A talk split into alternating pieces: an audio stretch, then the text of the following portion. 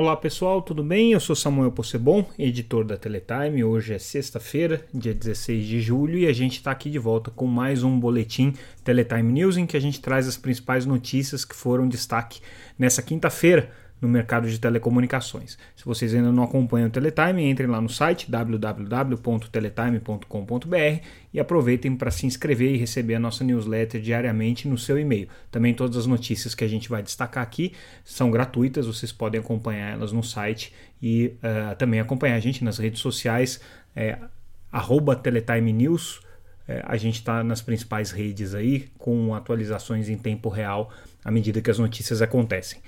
Começando então com as, no, as nossas duas principais matérias do dia, a gente destaca a questão da educação e a questão da internet na educação. Então a gente está falando é, de, primeiro, uma auditoria feita pela comissão externa é, da Câmara que acompanha o trabalho do MEC, e o que eles constataram é que o MEC tem sido é, pouco ativo na questão da, de levar a conectividade para alunos que hoje não têm essa possibilidade, que têm essa vulnerabilidade de não ter acesso à internet. Então, o que essa comissão constatou é que só 35% da meta que foi estabelecida, inclusive é, o programa que foi estabelecido para o Ministério da Educação para conectar é, jovens estudantes, é, só 35% dessa meta foi alcançada, o resto não foi é, atingido pelo Ministério da Educação. Isso aqui é um problema que a gente já vem destacando em outros, é, em outros é, temas, principalmente quando a gente fala de 5G, porque a Câmara dos Deputados está cada vez mais preocupada com essa questão de conectar escolas.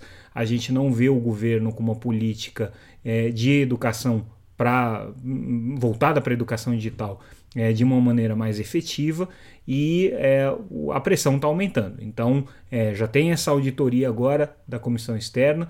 Um outro é, fato que aconteceu hoje, que a gente está destacando numa das nossas matérias, foi uma audiência pública em que o TCU participou também e eles trouxeram justamente essa, essa questão. Estão concluindo agora uma auditoria é, nos programas de conectividade em escolas. Isso deve ser entregue até o final do ano, segundo é, o, o, técnico do TCU que participou do evento informou, o secretário de Infraestrutura é, de Comunicações, é, que é o Uriel Papa, e o que ele disse é que existem sim muitos problemas que já estão sendo detectados hoje né, pelo Tribunal de Contas.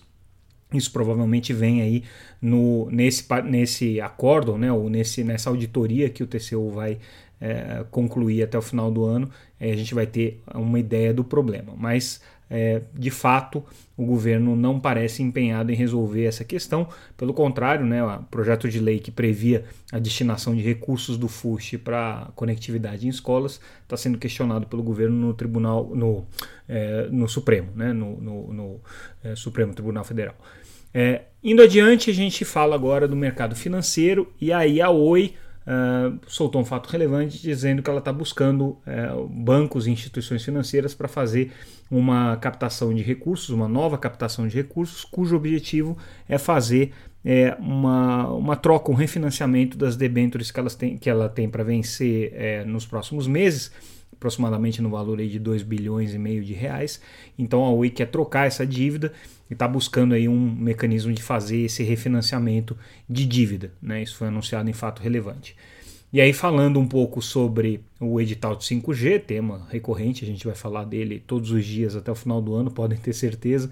É, o, o, a notícia que a gente traz hoje é uma notícia é, do, da publicação Mobile Time, que é parceira da Teletime, é, então, eles, eles trazem a informação de que aquele consórcio de provedores de acesso, que reúne hoje mais ou menos 250 provedores de acesso, a gente já noticiou eles aqui, é, chamada Iniciativa 5G Brasil, são pequenos provedores né, que estão congregados aí hoje, principalmente num, num, num grupo de Telegram, mas claro que eles já estão mais organizados, mais avançados, já contrataram consultoria e hoje o que a gente traz de novidade é que eles escolheram o Inatel para fazer a, a consultoria e desenhar o projeto de rede neutra que vai atender a esses provedores no modelo eh, de, de rede neutra para 5G.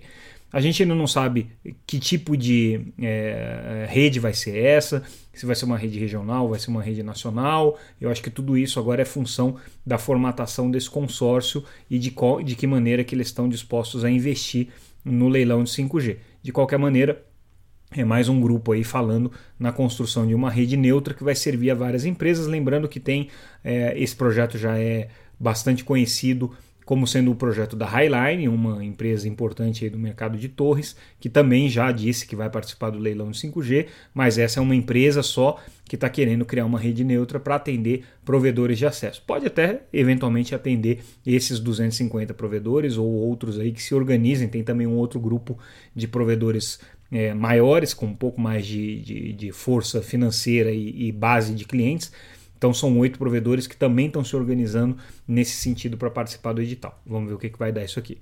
É, no mercado de provedores de acesso, mais uma operação de compra. Então a novidade é que o, a, a Vero Internet, que é uma empresa do grupo 20 Partners, adquiriu Uh, algumas operações no estado de Santa Catarina, da NeoRede. A NeoRede é uma operação é, é, restrita à região sul do país. E aí, uh, com isso, a Vero Internet dá um salto aí na, na, sua base de clientes e chega a meio milhão de acessos, já está aí com certeza entre os três maiores provedores é, de acesso de pequeno porte, pequeno médio porte no Brasil hoje, atrás aí da, da BrisaNet e rivalizando com, com a SumiCity. É, então, mercado agitado e como a gente já tem noticiado em várias ocasiões, cheio aí de operações de fusão e aquisição, é, porque é um mercado também muito pulverizado. Né? É, bom, aí a gente traz uma notícia sobre a questão das concessões de telefonia fixa, é, um assunto que está intimamente é, ligado à questão dos bens reversíveis, e aí uma, um conjunto de entidades congregadas aqui na Coalizão Direitos na Rede, que é uma, uma, uma um coletivo que atua e milita na questão de conectividade de internet, eles estão indo para a justiça agora. É, eles já estão na justiça, na verdade, mas estão levando o caso ao TRF agora para questionar é, algumas medidas que foram tomadas pela Anatel recentemente que trazem é, relação com a, com a discussão dos bens reversíveis. Uma delas é o processo de arbitragem, que já está sendo aberto aí com as principais concessionárias. E a outra questão é a consulta pública, que também está sendo feita sobre um modelo de, de precificação agora do, do, do das concessões. Né? Então, essa é uma questão que essa semana a, a Anatel abriu essa consulta pública né? e aí a entidade de, é, de coalizão de direitos na rede já está levando esse fato à, à justiça. É, só uma, uma correção, não é, não é o, o modelo de precificação, é o manual operacional é, da continuidade do, de prestação do STFC. Tá? Então, foi isso que foi publicado essa semana como consulta pública e esse é o ponto que eles estão é, questionando ali. É, outra notícia que a gente está trazendo hoje, na verdade são duas notícias sobre o mercado de nuvem e o mercado de, de, de TI entre empresas de telecomunicações. É interessante que tanto a Claro quanto a TIM estão mostrando é, os ganhos é, efetivos já que eles tiveram com a adoção de plataformas em nuvem, com a adoção de é, soluções baseadas em, em TI, é, mas em nuvem, né?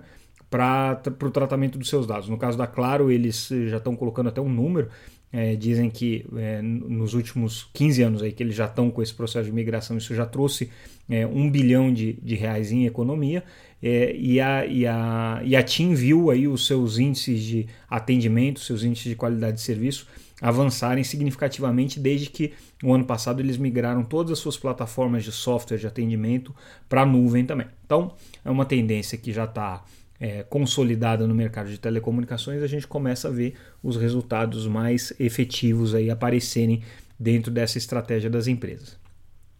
E a gente fecha o noticiário de hoje é, trazendo aí o anúncio da parceria entre a Ericsson e a fabricante de é, equipamentos agrícolas, de máquinas agrícolas John Deere, firmaram uma parceria aí para pesquisa e inovação na área de é, maquinário conectado ao 5G. Então a, a John Deere uh, através da tecnologia da Ericsson e com o know-how da Ericsson de 5G, vai desenvolver é, máquinas e, e, equipamentos conectados que vão, é, com a tecnologia 5G, propiciar esse, esse trabalho de inclusão digital e, e, de transformação digital das empresas de agronegócio é, que a John Deere atende, é uma multinacional, mas no caso brasileiro é uma das principais empresas também.